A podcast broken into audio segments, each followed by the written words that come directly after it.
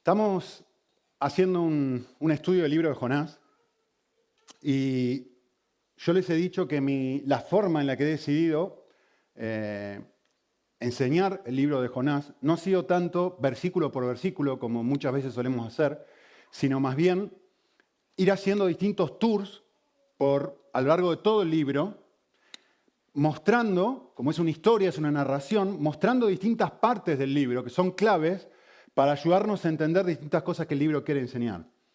Eh, la semana pasada les dije que cuando uno estudia cualquier libro de la Biblia, el autor lo que tiene es un tema principal en la cabeza que quiere destacar, pero a la vez tiene distintos temas secundarios ¿sí? que va desarrollando a lo largo del libro. Y luego, en el caso puntual de la Biblia, hay un metatema o un tema por encima de todos los libros de la Biblia que tiene que ver con el plan de salvación de Dios, que tiene que ver con el Evangelio. ¿sí? Cuando uno estudia una narración como Jonás, a pesar de que es un profeta, cuando uno estudia una narración, uno hace esto de esta forma. Uno tiene en cuenta dos cosas. Por un lado, ¿qué dice este libro respecto a Dios? ¿Qué me cuenta esta historia respecto a cómo es Dios? Voy al, texto y trato de entender qué me dice el texto respecto al carácter de Dios. Y la semana pasada yo les dije, el tema principal de Jonás lo podríamos resumir con esta frase, ¿sí? El tema central de lo que Jonás quiere comunicar acerca de cómo es Dios es, Dios es un Dios de misericordia, Dios es un Dios compasivo, Dios es un Dios de gracia. ¿sí? La otra cosa que normalmente hace una narración es mostrarme cómo es el personaje principal o los personajes, distintos personajes, en contraste con este gran personaje que es Dios. Entonces, el libro, al leerlo, también tengo que pensar y decir, ¿qué me muestra el libro sobre el otro gran personaje principal del libro, que es, obviamente, Jonás? ¿Sí? Entonces, pensemos esto. Nos trasladamos a Israel, siglo 7 a.C., y nos encontramos con un pueblo horrible horrible, como los asirios. ¿sí? Son asesinos, son los nazis en la historia de la humanidad, nazis, asirios, para que se den una idea. Eso es la clase de personas a la que Jonás tiene que ir a compartirles eh, un mensaje. ¿sí? Y el libro nos muestra, a ver, cómo Dios va a tratar a esta clase de personas uno descubre algo muy loco. Uno descubre que Dios incluso ama a personas así. Uno cuando lee el libro y escucha que Dios le dice a Jonás, ve y habla contra ellos, uno descubre, Jonás lo entiende a la perfección, que Dios tiene toda la intención de que si esta gente se arrepiente, los quiere perdonar. Es decir, Dios quiere mostrar compasión sobre alguien que no merece esa compasión. ¿Vale? O sea, todo el mundo, si tuviste el mensaje anterior, todo el mundo estaba feliz, el mensaje anterior. ¿Por qué? Porque a priori, y acá los voy a empezar a confundir, a propósito, a priori, ¿quién no querría tener un Dios así? Es decir, yo tengo un Dios que ama hasta los nazis de la historia. Si los ama a ellos, ¿cómo no me aman a mí? Si los perdona a ellos, ¿cómo no me va a perdonar a mí? Y uno, cuando uno lucha con cosas que son reiterativas y dolorosas y que a uno lo humillan y que uno lo hace sentir culpable y no lo hace sentir bien y de repente dice, mira, te quiero presentar la clase de Dios que tenés. Y de repente dice, qué bueno, qué bueno, qué bueno. ¿Quién no querría tener un Dios así? Bueno, yo quisiera desafiarlos y pensar esto. Pero piensen bien, ¿eh? ¿Es tan bueno como parece tener un Dios así? ¿Es tan bueno como aparenta tener un Dios de gracia? Y cualquiera de nosotros diría, obviamente es fantástico tener un Dios de gracia. Jonás te diría no. Jonás diría, no es fantástico tener un Dios que le encanta amar a sus enemigos. ¿Sabes por qué? Porque adivina lo que te va a pedir a ti, Dios, que hagas. te va a pedir que ames a tus enemigos. Es precioso tener esta clase de Dios cuando yo soy el receptor de la gracia. Pero de repente no se ve tan atractivo tener esta clase de Dios cuando este Dios viene y me dice, ve tú y haz lo mismo. Ahora ofrece esa gracia a otros. Y esto es exactamente lo que le dice a Jonás. Ah, no, no, no, momento. Que a mí me encanta que me amen de forma incondicional. A mí me encanta que me muestren compasión. A mí me encanta que, siempre me reciban con un abrazo. Pero, ¿cómo, ¿cómo vas a osar pedirme que yo haga eso con otros? Jonás. Entonces, yo les dije, el texto me muestra cómo es Dios y ahora el texto me va a mostrar cómo es Jonás. ¿Sí? Es decir, ¿cómo reacciona Jonás cuando Dios le pide a Jonás, ve tú ya lo mismo? Y de repente, este Jonás, ¿a quién representa? A todo el pueblo de Israel. ¿Y qué pretende ser este libro? Un espejo para mí. Para que yo me evalúe y diga, ¿yo soy como Dios o yo soy como Jonás? ¿Como quién soy? Así que, em, ¿cómo comienza el libro? El libro comienza así. El libro comienza un Dios compasivo diciéndole a una persona, quiero que tú ahora le muestres gracia a alguien que te ha herido mucho. Ahora quiero que tú hagas eso. El texto dice, ve y proclama contra ellos, es decir, tenés que confrontarlos, pero tenés que confrontarlos con amor y tenés que mostrarles que yo quiero perdonarlos. Tenés que amarlos. Y, miren esto, esto, esto no, tiene precio. ¿eh? Miren esto. ¿Cuál es la respuesta de Jonás? Miren, Jonás hace esto. En el capítulo 1, Jonás huye. Quiero que le muestres gracia a alguien que te ha herido un montón. ¿Qué? Ni loco. Me voy al sur de España. Estoy en Israel, me voy al sur de España. Miren lo que hace en el capítulo 4. ¿Quieres que le muestre gracia a alguien que me ha herido mucho? Se enoja, se enfada. Yo no sé cuántos de ustedes leyeron el libro Pacificadores. ¿Se acuerdan de la loma resbaladiza? ¿Qué tengo que hacer cuando alguien me hiere? ¿Cuáles son las dos respuestas normales de los seres humanos cuando alguien nos hace algo que nos duele? Aquí están, las dos. Yo no sé si fue la intención original del autor hacer esto, pero es imposible no verlo. Quiero que ames alguien que te herido mucho. ¿Cuál es la respuesta de Jonás? ¿Huir o enojarse? La misma clase de respuesta que nosotros tenemos cuando alguien nos hiere y mucho. Ahora, no se pierdan esto. ¿Qué pasa en el medio? Capítulo 2. ¿Qué se hace en el medio? ¿Qué es lo que hace Jonás entre esto y esto? ¿Se acuerdan del capítulo 2? Está dentro de un pez y lo que hace. Pobrecito de mí, por favor, Señor, mostrame compasión. Ahora que yo la estoy pasando mal, ahora que yo estoy en un tiempo difícil, ahora que soy yo el que necesita compasión, ay, soy una pobre víctima. Pobrecito, ay de mí, ¿cómo me hieren? ¿Qué es lo que me está pasando? Estoy yo en medio de una tormenta. ¿Qué hace en el capítulo 3, Jonás? Va y dice cosas que no siente. Quiero que ames a alguien que te ha herido. Vale, te perdono.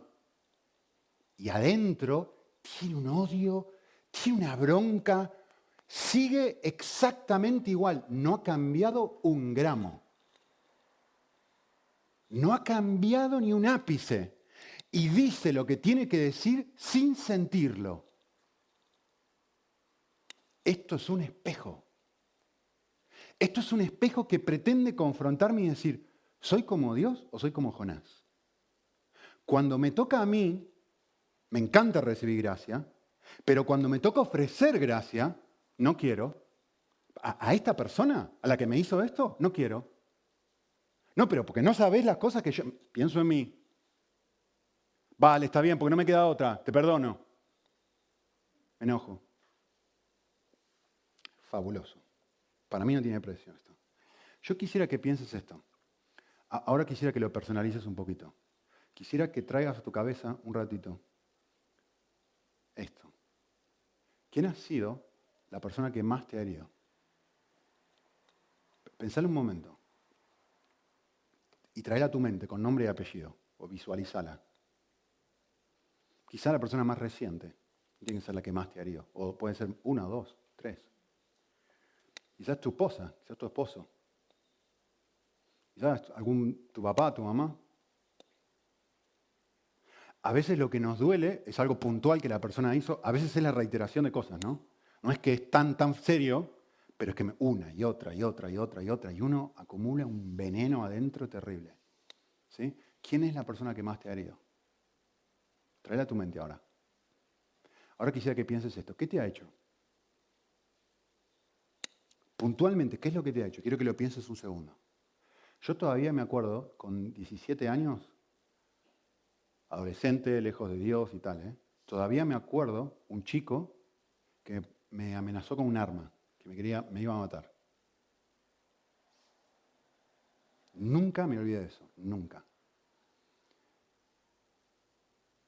Y me recuerdo por meses y meses y meses, y de vez en cuando me vuelve a venir la misma imagen de esta persona, y, vieron cuando uno empieza a, tener este diálogo fantástico, le hubiera dicho esto, hubiera hecho esto, y empieza a maquinar un montón de cosas de todo lo que le hubiera dicho este chico y cómo lo hubiera agarrado en un momento que no tuviera un arma y lo hubiera destrozado, porque era más petizo que yo.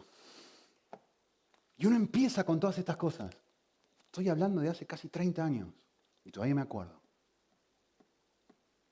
¿Qué te han hecho que te dejó marcado? Que digas, esto no lo puedo olvidar. ¿Qué, qué emociones sentís hacia esa persona? ¿O qué emociones has sentido hacia esa persona? Bueno, lee Jonás. Odio, enfado, amargura, bronca, resentimiento. O quizá, no sé, ganas de mostrarle gracia. ¿Compasión? ¿Qué clase de emociones salieron de ti hacia esa persona? Ahora por ahí puedes entender un poquitito mejor a Jonás. Entonces, vos imaginate la situación en donde estás ahí con esa persona en ese momento y Dios viene y te dice, bueno, ahora quiero que vayas y le muestres gracia a esta persona, a tu enemigo o tu enemiga. ¿Ahora? ¿Después de lo que esta persona hizo? Sí, ahora. Sí, exactamente ahora. ¿Cuál es la respuesta de Jonás? Gracias, pero no gracias. Miren, les quiero mostrar un pasaje, es un pasaje muy conocido, pero ahí tiene cosas de tanto valor esto. Miren lo que dice Jesús. Hay una persona, un hombre que tiene una deuda millonaria, que no la puede pagar.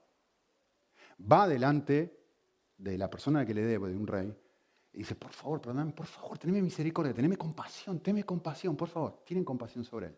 Luego sale de ahí y viene otra persona a la que le debía, que le debía dinero a este. Por favor, por favor, por favor. ¿Qué? Ni loco. Ni loco.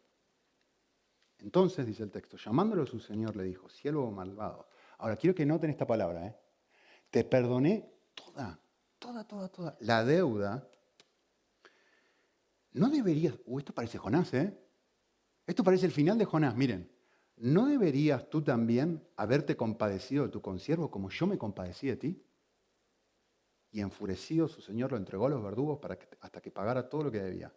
Así también hará mi Padre, uy, ¿qué pasó acá? Así también hará mi Padre Celestial con vosotros, si no perdonáis de corazón a uno de vuestros hermanos. Yo, quiero que piensen esto, quiero que piensen un segundo en la palabra que yo puse ahí en rojo, la palabra deuda. ¿Sí? Cuando alguien me hiere, cuando alguien me agrede física, emocionalmente, como sea, cuando alguien me lastima, lo que sucede es esto. Yo siento que me quitan algo de valor. Por eso me, gusta tanto esta palabra. ¿sí? Y puede ser muchas cosas.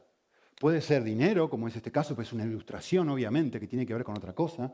Puede ser que me, lo, lo que hizo me hizo quedar super, lo que hiciste me hiciste quedar super mal delante de otros. Puede ser que una persona, yo los niños me interrumpen y yo quería usar este tiempo de otra forma y ahora estoy enojado y frustrado porque me quitaste mi tiempo. ¿Sí? O quizás influencia, ahora producto de esto me he quedado sin influencia en lo que sea. A mí me ha pasado esto muchas veces. Ha ido gente y ha dicho, pero cosas terribles de mi persona. Y, duele, porque uno dice, bueno, ya no puedo tener esta influencia sobre esta otra porque ahora piensa súper mal de mí. ¿No? Eh, descanso. Quería descansar. Y vos me estás pidiendo que saque la basura ahora, justo ahora, que quería descansar. Te da bronca. Posibilidades, trabajo. Alguien en el trabajo que diga, te, traicionó, te hizo algo, mintió, le dijo algo a tu jefe que no era verdad y te, quedó, te quedaste perjudicado en tu trabajo. Una relación o hirieron tu ego. En fin, un montón de cosas. El punto es, lo que, lo que sentimos cuando nos hieren es que nos han quitado algo de valor. Y por eso sentimos que la persona nos debe algo. Por eso la imagen de deuda es fabulosa para mí. ¿Sí? Sentimos que la persona nos debe. Vale. Si, pensás que esto es difícil, Vamos un ratito al libro de Jonás, otra vez. Yo quiero que pienses esto para poder entrar en la piel de este hombre. Eh, quiero que pienses que ahora tú vives en un pueblito en el norte de Israel, en el año 700 a.C. Y tú estás viviendo ahí en ese pueblito, en la frontera, y sales del pueblo, sales a, cazar, a trabajar, lo que sea, y te queda toda tu familia ahí. ¿Sí? En el norte está la frontera del pueblo, ¿sí? Bien, te vas a casar y cuando vuelves te encuentras que tu pueblo ha sido total y completamente, saqueado por los asirios, que son los enemigos que está describiendo el libro de Jonás. Miren esto. Estos son, son, imágenes de lo que hacían los asirios con los pueblos que conquistaban. ¿Saben qué están haciendo acá? están arrancando la cabeza. ¿Se acuerdan de lo que yo les dije? Miren, aquí tienen las cabezas de cada una de la gente que las apilaban y las juntaban y de repente no es una historia más. Son las cabezas de tus hijos. Porque tú volviste del campo, estaba todo prendido fuego y habían quedado las cabezas apiladas de tus hijos y de tus tíos y de tus padres. Y están todas las cabezas ahí. Miren esto. Miren lo que hacían los asirios con esta gente con los pueblos que conquistaban. ¿Saben qué es esto? Es una representación de cómo les arrancaban la piel.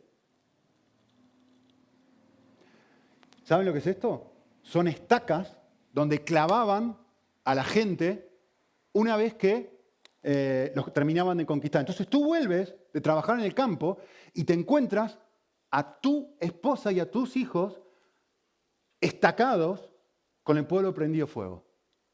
Y entonces viene este Dios tan bueno, de gracia y de amor, que quiere, viene y te dice, ¿sabes qué? Quiero que vayas a esta gente y le muestres mi amor.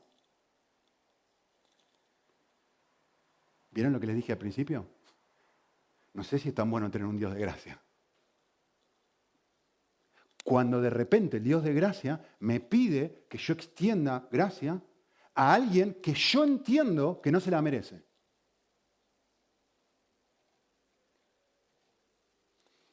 Entonces uno piensa esto, vale, a ti no te han hecho esto, pero ahora volví a pensar en la persona esta que yo te decía, o en las personas. Y de repente uno dice, ¿a quién? ¿A él? ¿A ella? ¿Cómo puede ser que vengas a pedirme que yo haga esto con esta persona? ¿Cómo puede? Justo con esta persona. Y, la Biblia es muy fuerte, porque la Biblia dice que el perdón no es una opción, el perdón es un mandato. No, no tengo opción, no tengo la libertad de decir, no, no, no, no lo voy a hacer. No, no, no, es una orden. Padre nuestro. ¿Lo tengo que citar?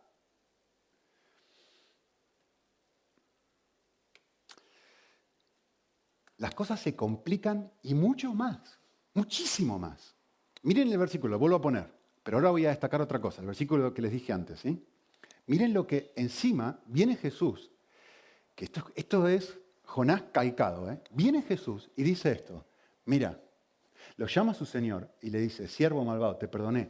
Tú deberías haber perdonado a esta persona. Pero quiero que noten lo que dice Jesús.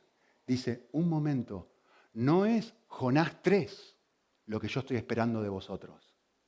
No es que simplemente vayas y le digas lo que no querés decirle y que dentro de tu corazón lo sigas odiando.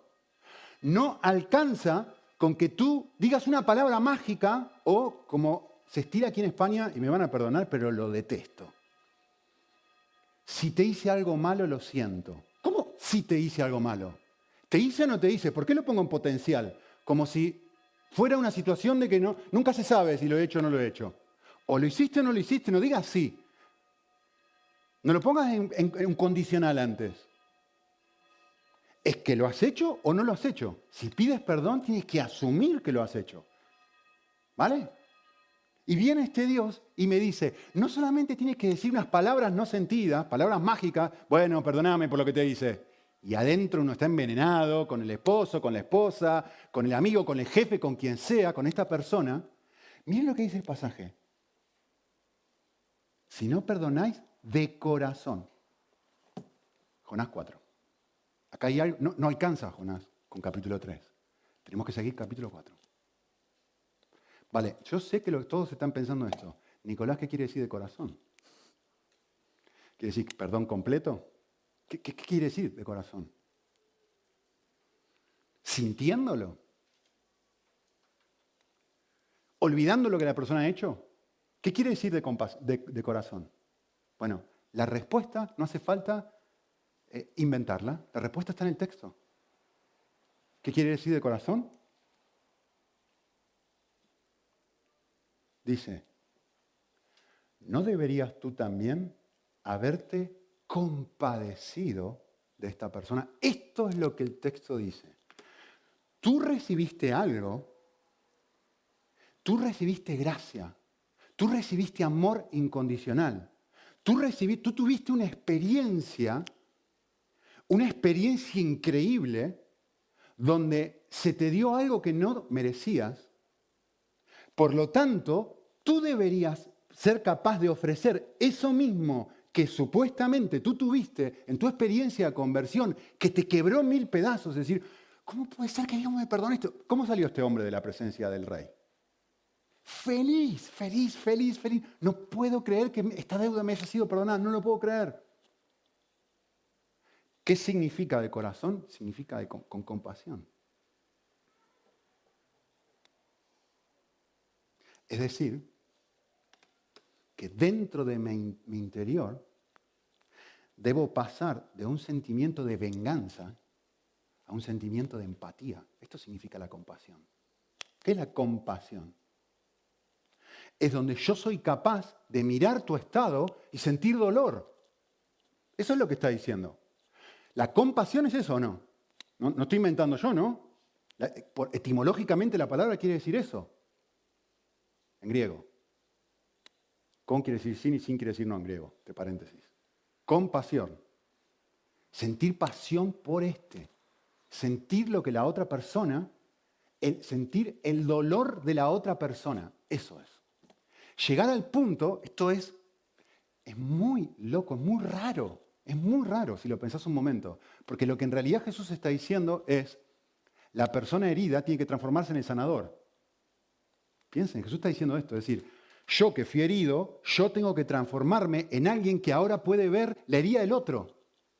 Y con mi perdón lo que yo hago es sanar al otro. Y uno dice, pero un momento, es súper injusto esto, porque yo fui el herido.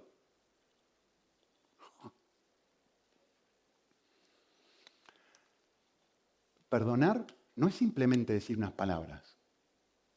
Perdonar es cambiar mi actitud hacia la persona.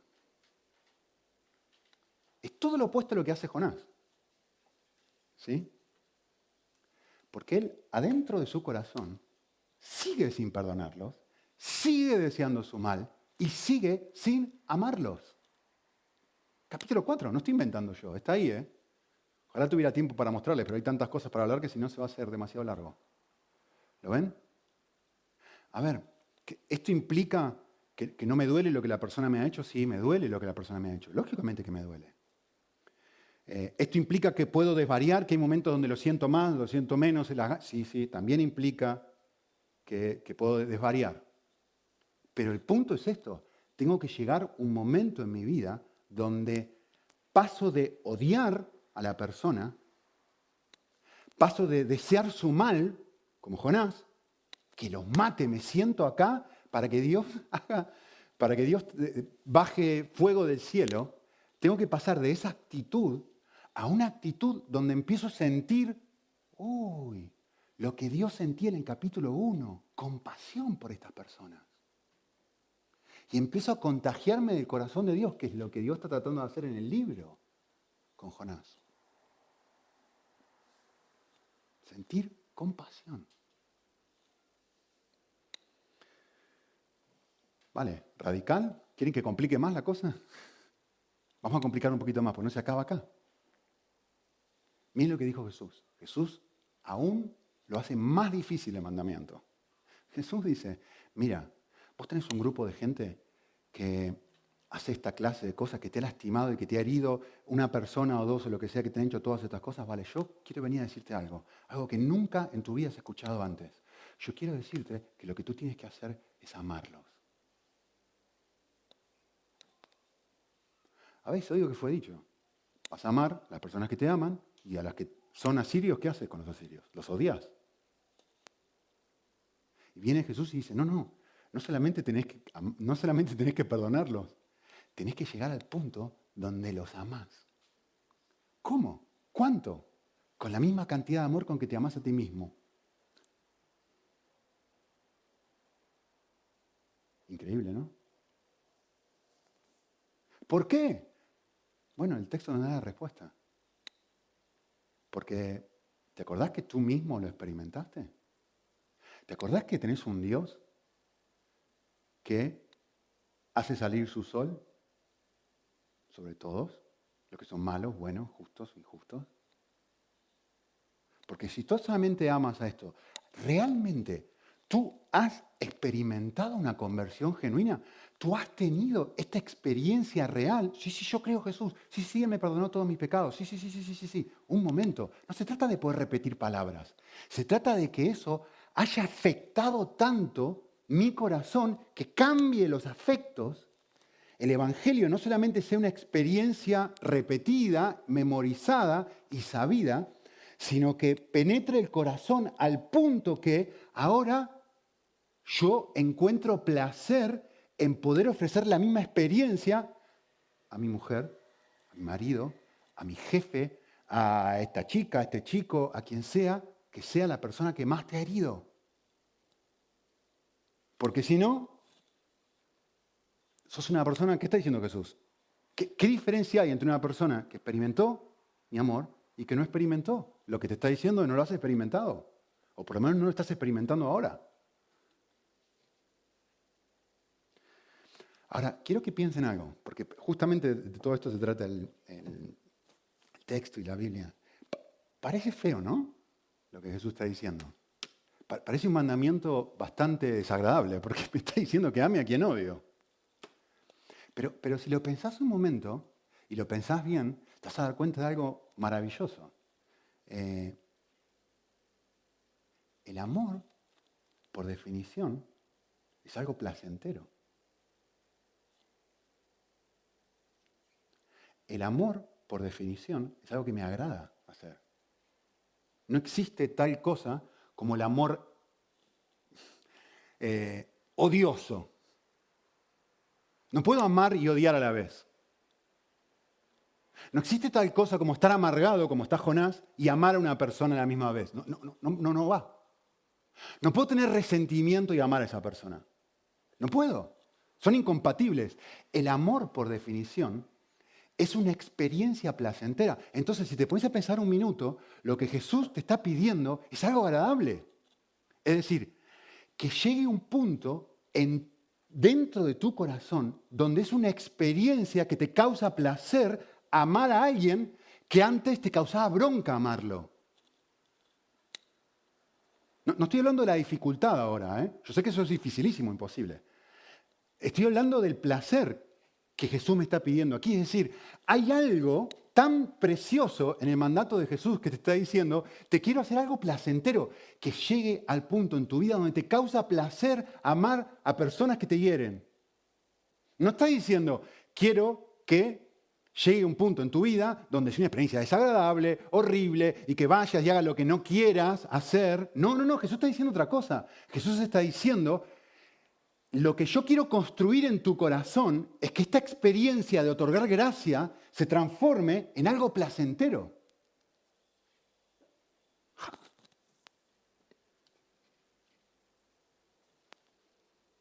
Y el ejemplo es Jesús.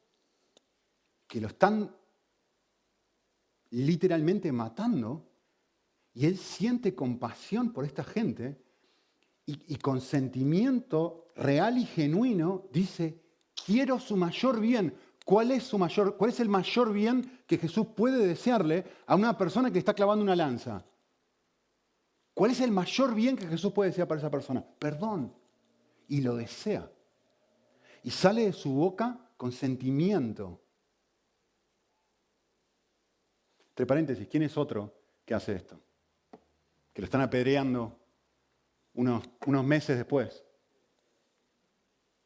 Esteban, están tirando piedras y dice exactamente lo mismo. O sea, no es una experiencia eh, única a Cristo, es una experiencia que una persona llena de Cristo puede también experimentar y sentir. Justo a esa persona que en este momento estás pensando, a, este, mi amigo iba a decir, a este que me, apuntó con un arma, y que yo puedo sentir, de, hecho hubo momentos en mi vida en donde nunca, nunca lo volví a ver, pero yo decía al Señor, qué lindo, ahora si yo me cruzaba con este chico, yo le veía de ti, Señor.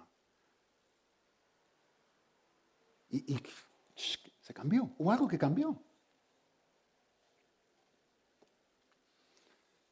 Vale, quiero pasar del, del dolor a la compasión, ¿cómo hago? ¿Cómo hago? Porque lo que yo siento es dolor. Esta persona me ha herido.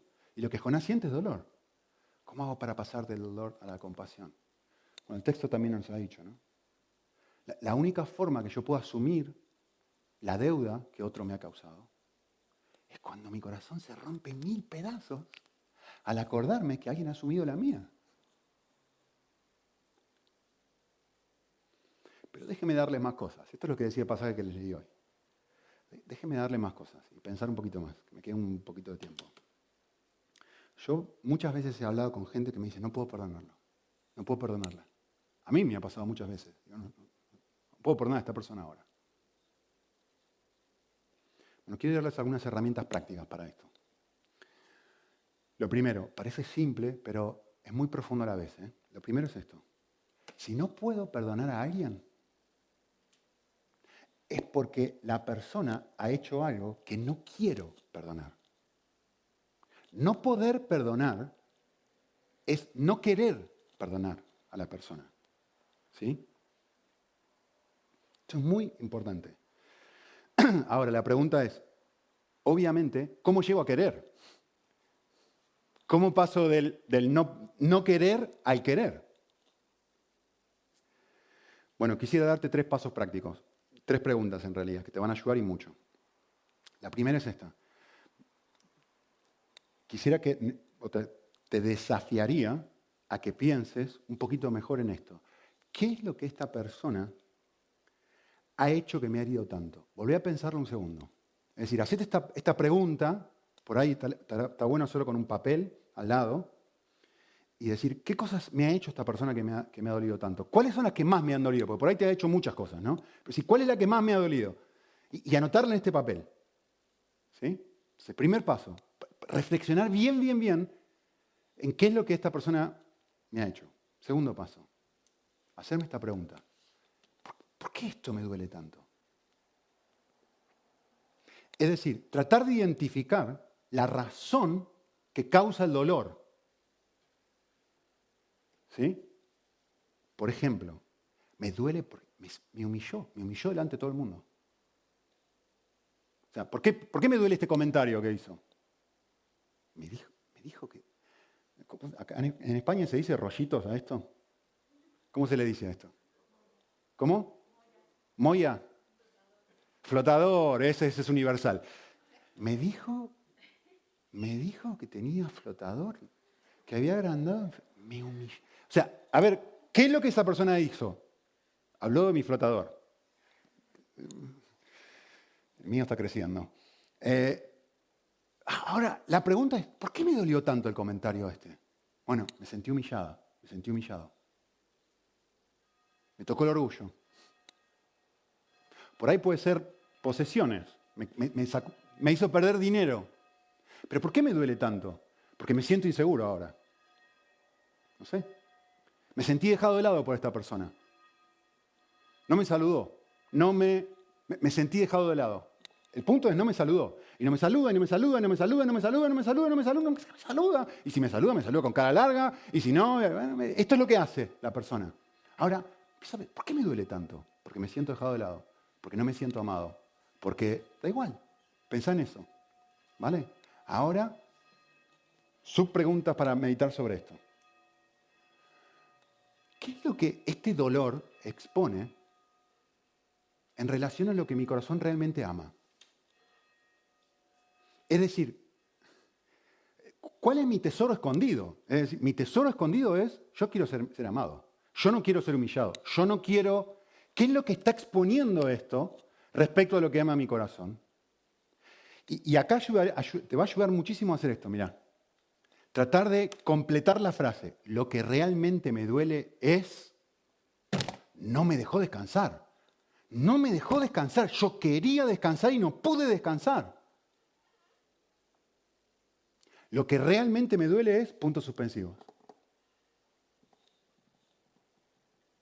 Mi comodidad, mi seguridad, mi reputación, mi imagen, mis sueños, me quitó mis sueños. Lo que realmente me duele es la gloria de Dios.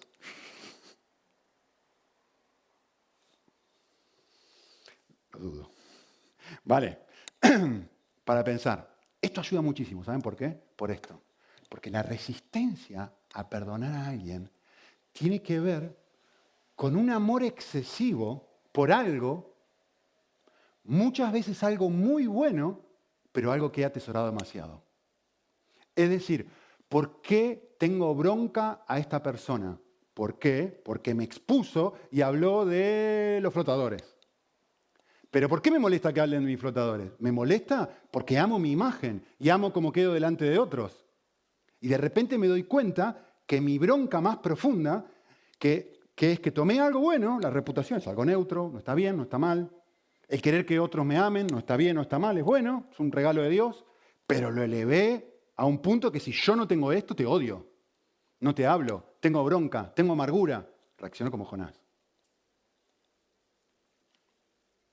Vale. La parte que viene ahora, esta es la parte fácil. Ahora viene la parte difícil. Si piensan que esto era difícil, ahora viene la parte realmente difícil. La parte re que es el tercer paso. El tercer paso es esto. Para que estamos tratando de responder cómo hago para pasar del dolor a la compasión por otro. ¿eh? ¿Cómo hago? Paso uno, me pregunto qué hizo, esta persona. Ahí estoy, voy a estar súper envenenado. Paso dos, empiezo a pensar un poquito en mí. ¿Por qué me duele tanto esto? Y ahora, paso tres, esto es súper difícil es esto. Preguntarme, ¿y yo? ¿Cómo respondí yo al dolor? Vale, la persona me hirió, estuvo mal lo que hizo. Nadie va, nadie va a negar que estuvo mal. Nadie va a negar que lo que hacían los asirios era incorrecto. ¿Quién va a osar decir eso? ¿Cómo respondió Jonás al dolor? Ah, entonces la pregunta es, ¿y yo pequé? Vale, la otra persona hizo esto, pero yo pequé. O, miren, miren si no es Jonás. Yo castigué a Dios como consecuencia de mi dolor. Jonás viene y dice, Dios viene a Jonás y le dice, vete a predicar a Nínive. A ellos, ni loco. No los quiero a ellos, ni a ti, ni a nadie más. Y huye. Y se va al sur de España de vacaciones. ¿Por qué? Porque ahí no hay ningún judío. Y no quiero saber más nada con este Dios, ni con nadie que tenga que ver con este Dios. Ah, mira, pero ¿quiénes eran los que habían hecho las cosas mal? Los asirios. ¿Y Jonás? ¿Cómo respondió a lo que los asirios hicieron? Ah. Entonces, la pregunta, esto es re difícil, porque uno, cuando está herido, lo que está haciendo es pensando constantemente en lo que la otra persona hizo. No en mi respuesta a lo que la otra persona hizo. Entonces, la pregunta para hacerme es, ¿dónde yo necesito perdón? Vale, la otra persona hizo esto, y esto, y esto, y esto, y esto. Vale. Déjenme decirles esto. Hacer este proceso puede parecer extremadamente injusto, súper injusto. Porque uno dice, eh, miren esto, quiero que, métanse en los zapatos de Jonás un segundo. y piensen en lo injusto que es la gracia. Miren qué injusto que es esto. ¿Qué hicieron los asirios? Cortar cabezas, asesinar a tu familia, eh, violar mujeres, matar bebés, arrancar las orejas a la gente, arrancar los ojos, cortar la lengua. ¿Qué hace Dios con esta gente? ¿Qué hace? Capítulo 3. Lo perdona. Una pregunta, ¿qué hizo Jonás? ¿Qué fue lo horrible que hizo Jonás? ¿Hice vacaciones? Dijo, no, no, quiero, yo no quiero saber nada con esto. A ver, pongan la balanza una cosa y otra. Qué injusto es Dios que Dios a los, como dicen aquí, miren, aprendiste dicho hace poco, los de Nínive se la llevan de, se la llevan de rositas, ¿no? ¿Está bien dicho? Bien. Los de Nínive se la llevan de rositas y el pobre Jonás se lo traga un pez, una tormenta, tres días sin comer, está ahí adentro y pasa de todo. Y uno dice, qué injusto, qué Dios. Vale, quiero hacer algo. Hice esto con mi hija esta semana y lo voy a hacer con ustedes ahora. Sé que me queda poquito tiempo, pero lo voy a hacer igual. Quiero desmitificar un concepto muy contracultural. quiero que necesitan entender esto, si no, no van a entender a Dios, porque no hay nadie aquí que no piense esto, o por lo menos no haya sido influenciado para pensar de esta forma. Hay un mito circulando por la calle, o es un mito posmoderno, que dice, hay que tratar a todo el mundo igual. Y esto es una aberración. Primero, es antibíblico, no es así. Segundo, es incorrecto. Y tercero, déjenme decirles esto, no hay nadie que trate al resto de gente de esta forma, ni siquiera hay nadie que espera ser tratado de esta forma. Piensen esto un momento, por favor, es muy importante. Miren, yo estaba tirado en la cama con mi hija y estaba tratando de explicar esto esta semana y le dije, mi amor, mira, te voy a decir una cosa. ¿Con cuántas niñas de 12 años yo puedo tirarme en la cama y hablarles como hablo contigo? ¿Te parece bien que yo haga esto con otras niñas? No. ¿Eh? No, no puedo tratar a todo el mundo igual. Eh, ¿A todas las niñas del mundo le que comprar juguetes para su cumpleaños? No. ¿A todas las niñas del mundo le tengo que contar historias, charlar, amarlas, llevarlas, comprar? No. Mi amor, yo no trato a todo el mundo igual. ¿Tienen las niñas, tienen tus compañeritas del colegio la expectativa de que yo las trate de la misma forma que te trato a ti? No.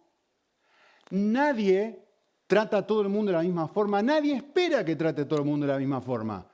¿Cómo funciona la cosa? La cosa funciona así, esta es la verdad. Hay que tratar a todo el mundo con amor y respeto, pero no hay que tratar a todo el mundo igual. Hay que tratar a todo el mundo con amor. Vale. Muy importante, ¿eh? Ok.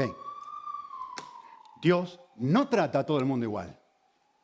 Tíreme piedras. Dios no trata a Nínive de la misma forma que trata a Jonás. Dios no trata a Jacob, Hechos 12, de la misma forma que trata a Pedro. A Jacob permite que le corten la cabeza en la cárcel, a Pedro lo libera. Dios no trata a todo el mundo igual. ¿Cuál es la verdad? Dios trata a todo el mundo con amor y con justicia, pero no con equidad. No todo el mundo igual. No todo el mundo igual. Es más, y acá viene la parte preciosa.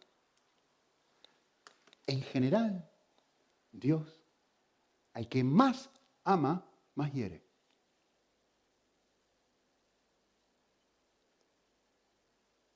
¿No me creen?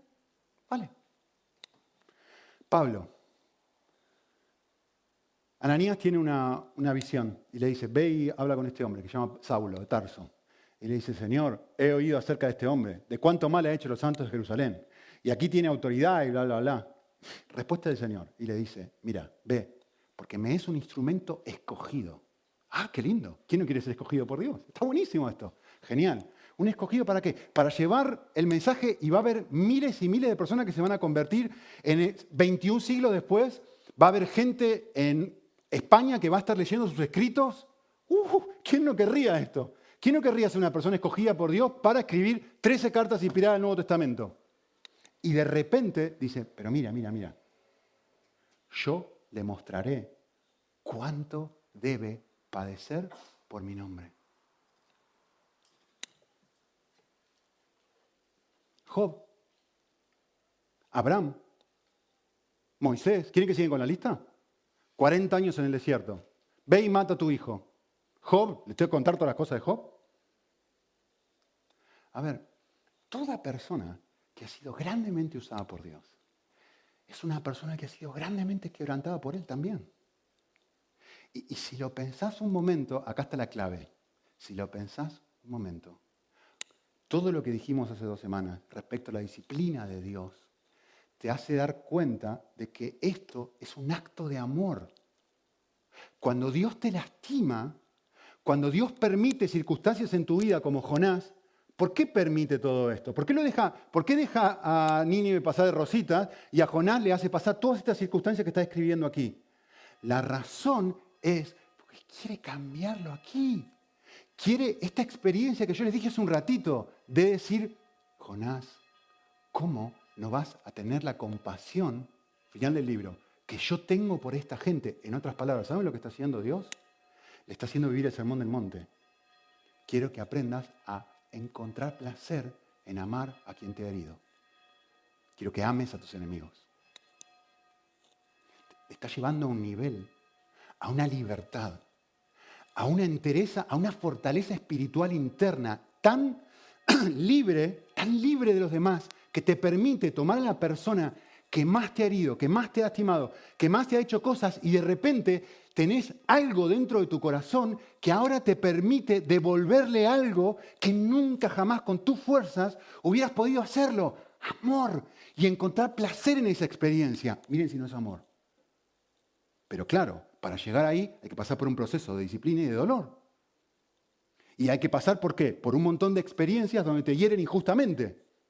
Y por eso Pedro dice, para este propósito habéis sido llamados, para que llegáis sus pisadas.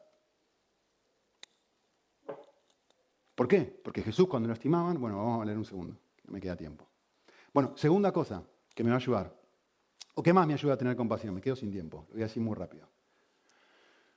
Eh, que Dios también va a disciplinar a la persona que me ha herido. Eh, Miren esto.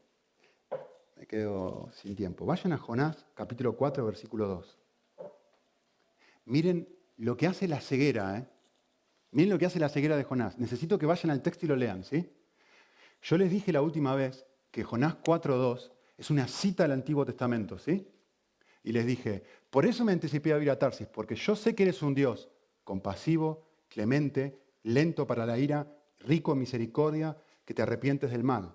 Es decir, Jonás está diciendo, tú eres un Dios de gracia, tú eres un Dios, yo sé esto, yo sé esto, yo sé esto. ¿Saben una cosa?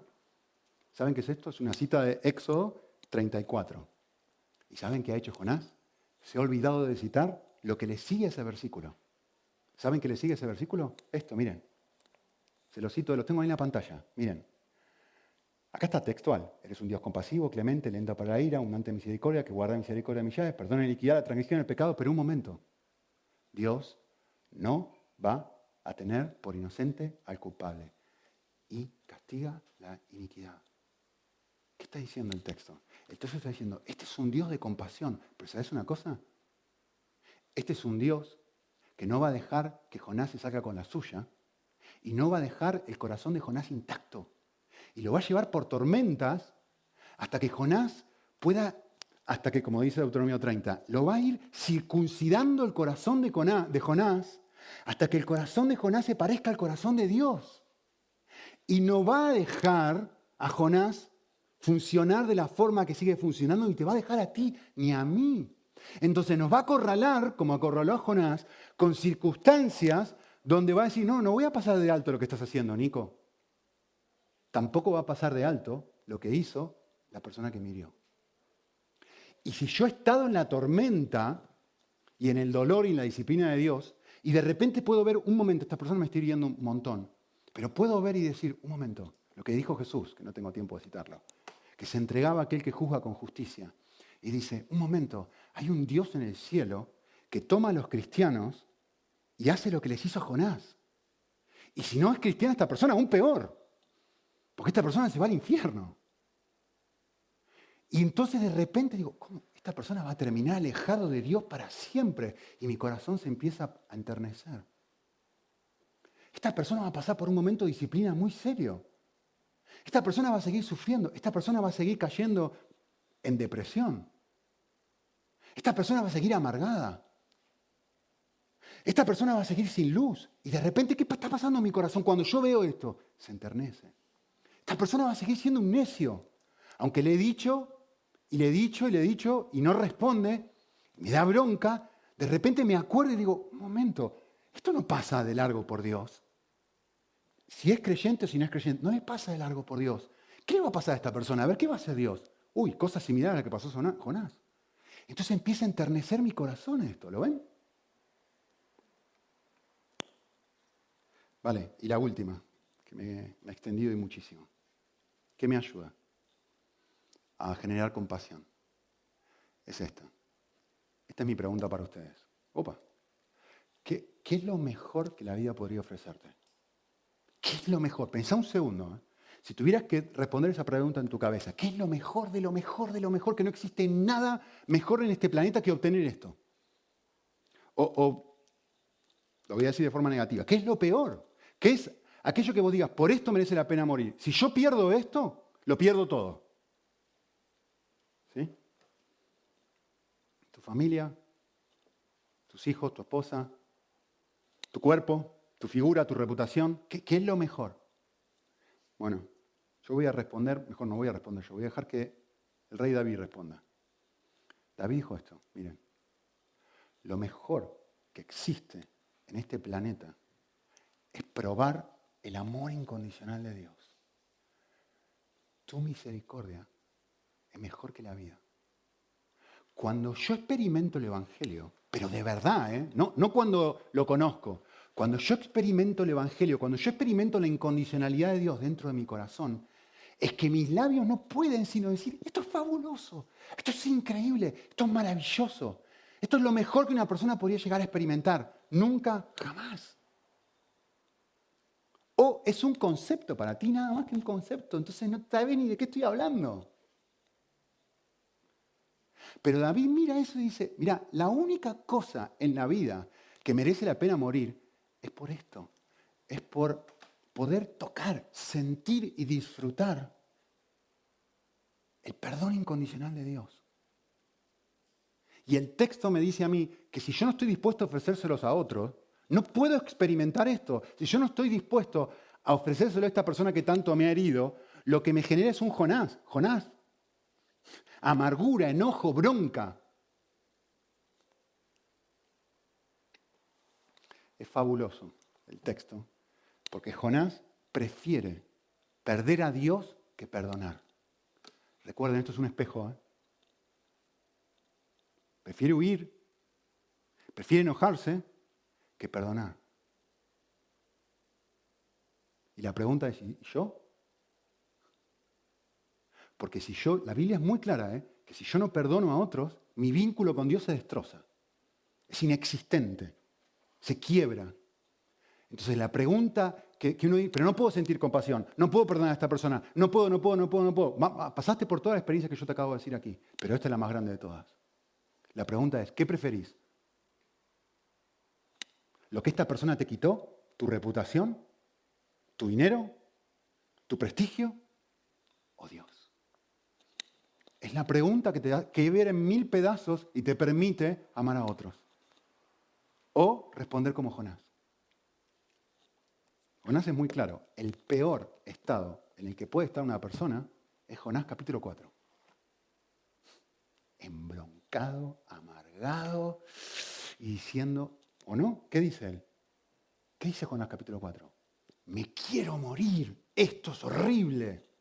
Que me pidas que ame a esta persona es horrible, me quiero morir. Matame. Lo que le dice en el capítulo 4. O la alternativa es dejar que venga ese Dios de gracia y haga aquí adentro algo que solamente Él puede hacer. Oramos. Señor, nuestro deseo es que nos toques con tu gracia, que pasemos del, concepto a la experiencia, del entenderlo al sentirlo de aceptarlo como una verdad, a que toque los afectos de nuestro corazón y solamente tu espíritu puede producir esto. Así que oramos para que lo produzca, Señor. Ayúdanos a apropiarnos de esas palabras que nos dijiste desde la cruz. Y que esas palabras quebranten nuestro corazón y nos permitan ofrecer lo que hemos recibido a otros. Amor incondicional, gracia, perdón, compasión, empatía.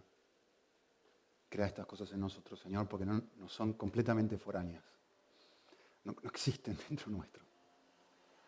Eh, generarlas en nosotros y ayudarnos a desarrollar un estilo de vida que funciona de esta forma. En Cristo Jesús. Amén.